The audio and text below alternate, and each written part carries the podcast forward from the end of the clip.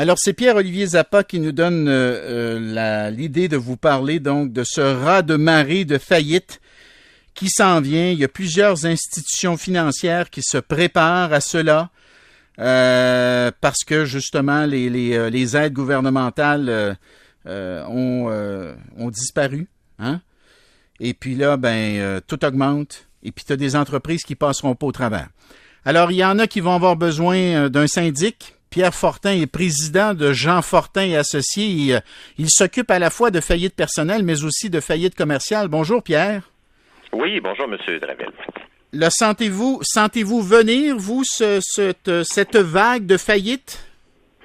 Oui, bon, on voit déjà depuis euh, pour le premier trimestre 2000, 2022 une augmentation de, de, de, 20 Présentement, je vous dirais, c'est plus les entreprises qui constatent qu'elles ne sont pas viables, c'est-à-dire qu'elles n'ont pas d'espoir de faire des profits dans l'avenir et qui décident de lancer la serviette.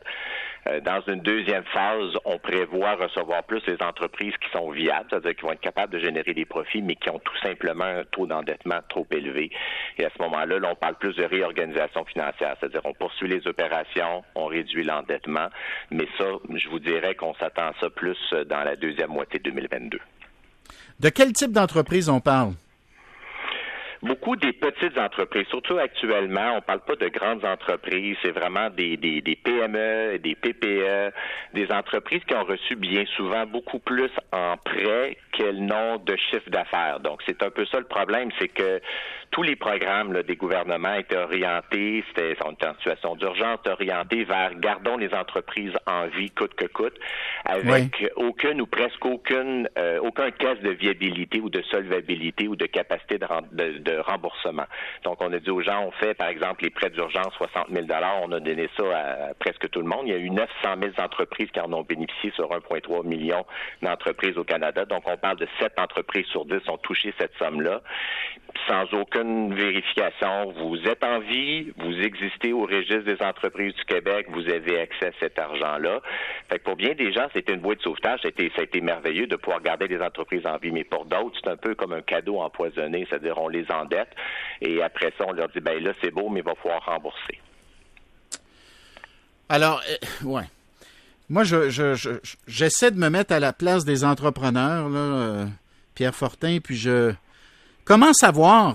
dans le fond, il y en a certains, puis certaines, certains qui ils doivent se dire Écoute, je ne sais pas si je suis capable de passer au travers. Je ne sais pas si j'ai le goût de continuer. Je veux pas perdre mon entreprise. Ouais.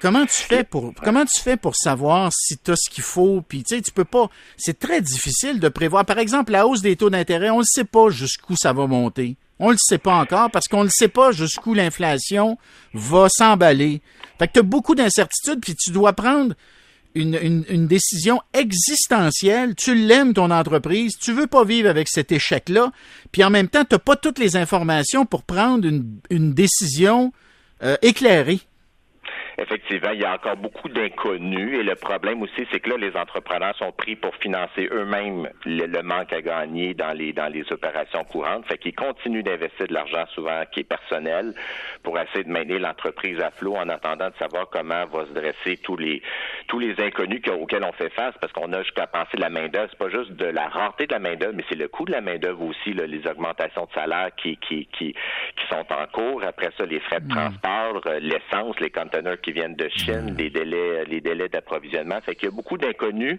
Le taux d'intérêt, en principe, le 1er juin, on devrait avoir probablement une autre augmentation de, de point, de point 5 pour, de point 5 point de pourcentage.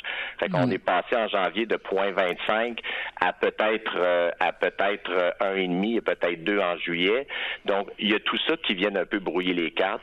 Moi, je vous dirais que le point central pour une entreprise, c'est de savoir est-ce que je suis en mesure de faire un profit. Oublions l'endettement pour deux minutes. Est-ce que je suis capable de générer suffisamment d'argent pour générer un profit? ça, c'est la première question. La deuxième question, si jamais la réponse à la première est oui, à ce moment-là, c'est de dire, bon, maintenant, on a un endettement qui est trop important. Comment est-ce qu'on peut le régler? Déjà, le gouvernement a fait preuve d'une ouverture. Les prêts d'urgence, ces fameux prêts de 60 000, ils étaient remboursables en décembre 2022, c'est-à-dire décembre qui s'en vient. le gouvernement a reporté ça à, décembre 2023.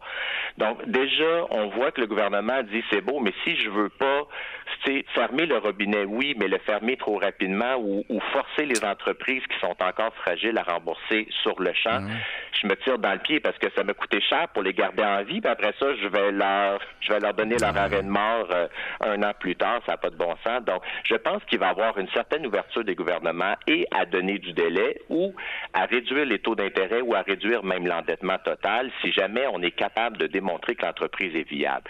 Et ça, je pense que ça va être important parce que l'objectif de tout ça, c'était de garder le plus grand nombre d'entreprises en vie. Ben euh, et, et, et, et c'est pas parce que on, c'était pas de leur faute non plus. Les autres, ils n'ont pas, ils ont pas, ils ont pas prévu ça le confinement. Donc les entreprises qui ont été obligées de s'endetter très lourdement, comme les petits restaurateurs. Tu sais, les petits restaurateurs qui ont déjà des marges de profit très faibles, qu'on dit on vous donne un 100 000, 150, 200, 250 000 de prêts, c'est beau, mais quand pas à me rembourser, comment voulez-vous qu'ils remboursent si leur marge était déjà faible avant la pandémie? Là, ils se retrouvent du jour au lendemain avec un 250 000 de plus sur le dos. Puis là, on parle des faillites d'entreprise, mais j'ai un auditeur, Joël, qui me dit, euh, avec l'augmentation des taux d'intérêt, préparez-vous aussi à des faillites personnelles euh, de, de, propriétaires de maisons qui ont payé trop cher pour acheter leur maison puis qui seront pas capables de, de tenir. Euh, ils seront pas capables de payer l'hypothèque. Il y en a qui sont serrés, euh, Pierre Fortin. Il y en a, honnêtement, là, une augmentation de un point de 1,5, peut-être même 2 points de pourcentage sur leur hypothèque, ça peut être assez pour euh, les mettre en difficulté? Oui, ben jumelé avec le coût de vie également, parce que ça aussi, si on avait déjà un budget serré avant, si on regarde juste l'essence, la nourriture, hmm. c'est pour ceux qui, c'est peut-être pas la majorité, mais pour ceux qui étaient déjà sous la corde raide, c'est sûr que c'est, on dirait que c'est que des, euh, que des, des tuiles, des tuiles, des, tuiles, qui, tombent, ben oui, ben oui. Ben oui, voilà, exactement. Bon, on va espérer pour le mieux. Euh, Pierre Fortin, donc président de Jean Fortin et euh, associé. Merci pour l'entrevue. On se fait plaisir, M. Drainville. Au plaisir. À la prochaine. À la prochaine. Alors, bon courage là, pour ceux qui vivaient ces difficultés-là. Là. Allez chercher de l'aide. Euh, allez chercher de l'aide. Ne vous découragez pas tout de suite. Parfois, il y a moyen de trouver un chemin pour se sortir de nos difficultés, mais c'est sûr que c'est pas évident. Alors, après la pause, on va parler du euh, rapport de la coroner Kamel sur la tragédie du CHSLD Heron. Il y a eu une fuite. Euh, le journaliste euh, David Gentile et son collègue Daniel Boily ont obtenu la copie du rapport du coroner ou de la coroner, mais notre journaliste Annie Guillemette aussi l'a vu. Et elle va venir nous présenter les grandes lignes donc de ce rapport tout de suite après la pause.